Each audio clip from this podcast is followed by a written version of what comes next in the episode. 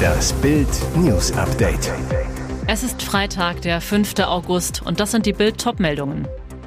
Israelische Streitkräfte schalten Top-Terroristen aus. Wegen Drohungen Razzia bei Impfgegner. Archie darf nicht ins Hospiz.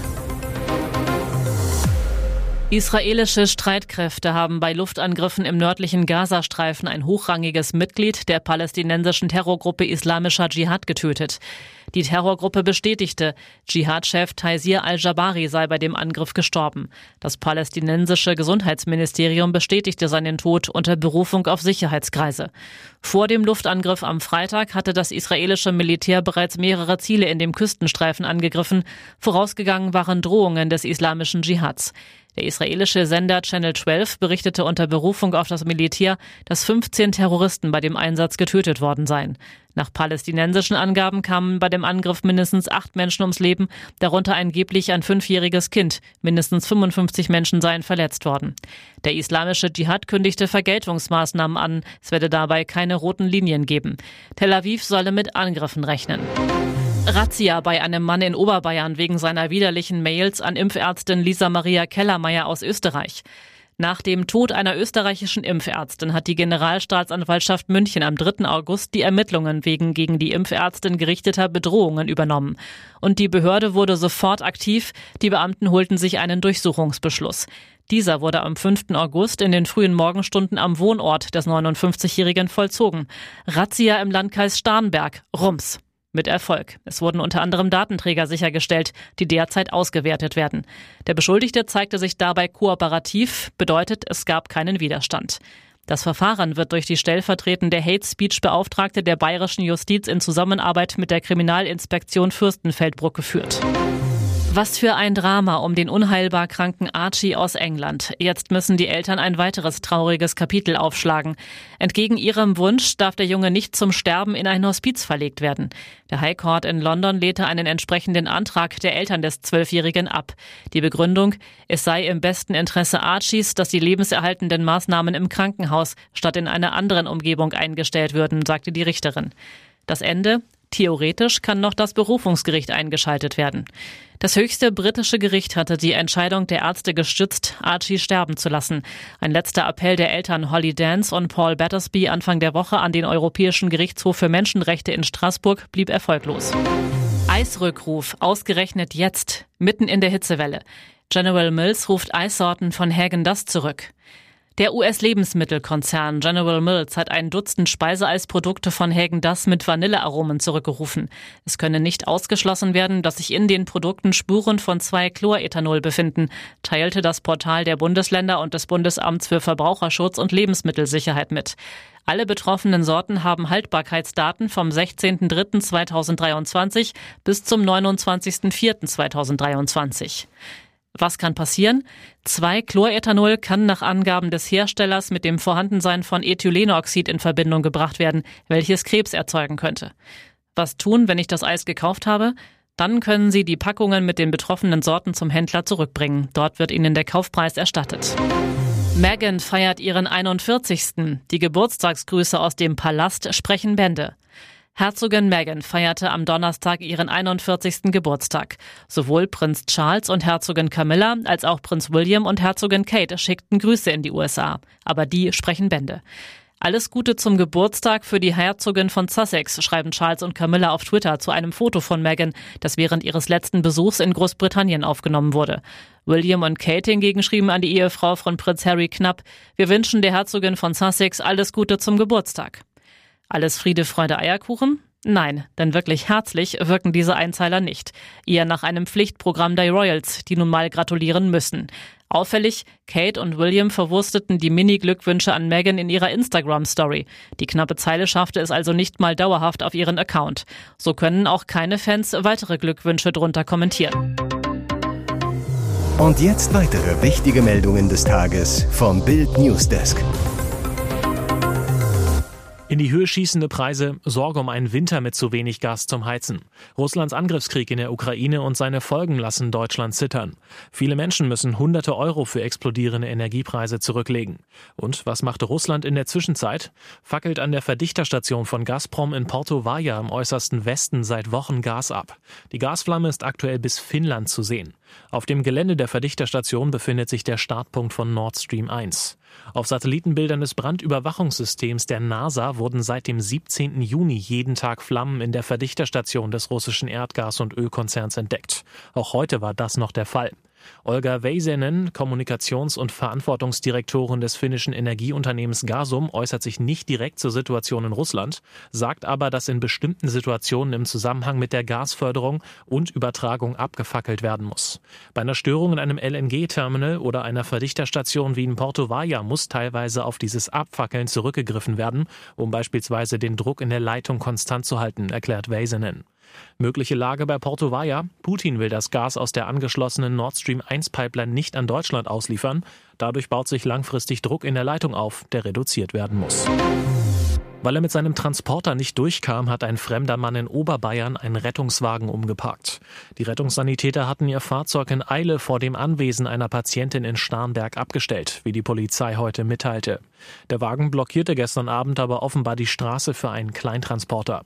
Dessen Fahrer stieg aus, fuhr den Rettungswagen 15 Meter weiter und parkte ihn an den Straßenrand. Die beiden Rettungssanitäter beobachteten aus dem ersten Stock, wie ihr Auto weggefahren wurde. Sie unterbrachen ihren Einsatz und rannten aus dem Haus. Als sie allerdings an dem Wagen ankamen, war der Fahrer schon weg. Das Kennzeichen des Kleintransporters ist nach Polizeiangaben aber bekannt. Gegen den Fahrer wird jetzt ermittelt. Ihr hört das Bild News Update mit weiteren Meldungen des Tages. Das Wacken Open Air gilt als besonders gut organisiertes Festival, doch in diesem Jahr sind die Fans zum ersten Mal wütend auf die Veranstalter. Grund für die Wackenwut ist das neue Bezahlsystem. Statt Bargeld gibt's einen Plastikchip am Bändchen, das jeder Besucher am Handgelenk trägt. Mit dem Chip kann man Bier, Grillspieß oder Bandshirt kontaktlos bezahlen. Quasi eine Mini-Kreditkarte. Klingt praktisch, sorgt aber für mächtig Frust bei den Besuchern. Auf der Wacken Facebook-Seite hagelt es Beschwerden. Einfach nur beschämend für ein derart berühmtes und großes Festival heißt es da. Oder das ist ein Armutszeugnis für jemanden, der seit 30 Jahren Festivals ausrichtet. Was die Leute so in Rage bringt, sind die enormen Wartezeiten. Bis zu vier Stunden lang mussten sie am Mittwoch anstehen, um Bändchen und Bezahlchips zu erhalten. Zeit, in der sie sich weder etwas zu essen noch zu trinken kaufen konnten. Denn das funktioniert ja nur noch mit den Chips. Viele Anreisende hatten zuvor bereits bis zu fünf Stunden in der Autoschlange vor dem Campingplatz gewartet. So verging ein gesamter Tag mit Wartezeit und einige Fans verpassten alle Bands, für die sie teure Tickets gekauft hatten. Im Kampf gegen Corona suchen Forscher weltweit nach immer neuen Möglichkeiten, wirksamere Impfstoffe zu entwickeln. Passend dazu entwickeln Wissenschaftler der Uniklinik München jetzt einen Impfstoff, der über die Nase verabreicht werden kann, in praktischer Sprayform. Das Projekt nennt sich Zelltrans und wird vom Bundesministerium für Bildung und Forschung mit 1,7 Millionen Euro unterstützt. In dem Sprühmedikament befindet sich ein Molekül, das die Covid-Viren am Eindringen in die menschlichen Zellen hindert. Diese können sich dann nicht vermehren und sterben einfach ab. Im besten Fall schützt der neue Impfstoff dann nicht nur vor schweren Krankheitsverläufen, sondern sogar vor einer Infektion. Weiterer Vorteil, eine Spritze wird nicht mehr benötigt, was den Impfprozess deutlich beschleunigen und vereinfachen würde. Eine gute Nachricht ist das auch für die etwa zweieinhalb Millionen Menschen in Deutschland, die Angst vor Spritzen haben. Bisher laufen die Forschungen noch, das heißt, es müssen erst abschließende Untersuchungen durchgeführt werden, bevor das Nasenspray überhaupt in die klinische Studie gehen kann, also an Menschen getestet wird. Bisherige Versuche wurden nur an Labormäusen vorgenommen.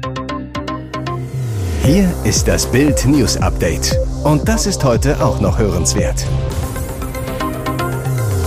Rammstein plant gigantisches Silvesterkonzert in Deutschland. Es wäre das eindrucksvollste Feuerwerk an Neujahr. Rammstein plant, noch dieses Jahr ein Silvesterkonzert der Superlative zu geben. Möglicher Austragungsort? Das Oktoberfestareal in München.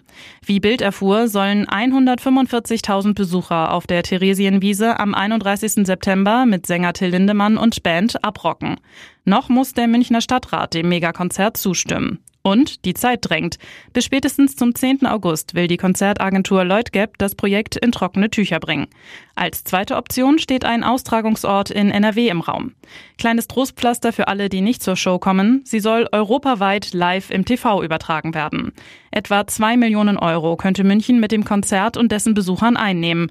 Auch die Lärmbelästigung der Anwohner wird laut Veranstalter gering gehalten. Modernste Tonübertragungsanlagen sorgen für weniger Schallemissionen. Gab es ein Rennen mit Berlusconis Bunga Bunga Boot? Multimillionär und Maskenunternehmer Dean Cronsbean starb, als seine Luxusjacht Amore vor Sardinien an einem Felsen zerschellte.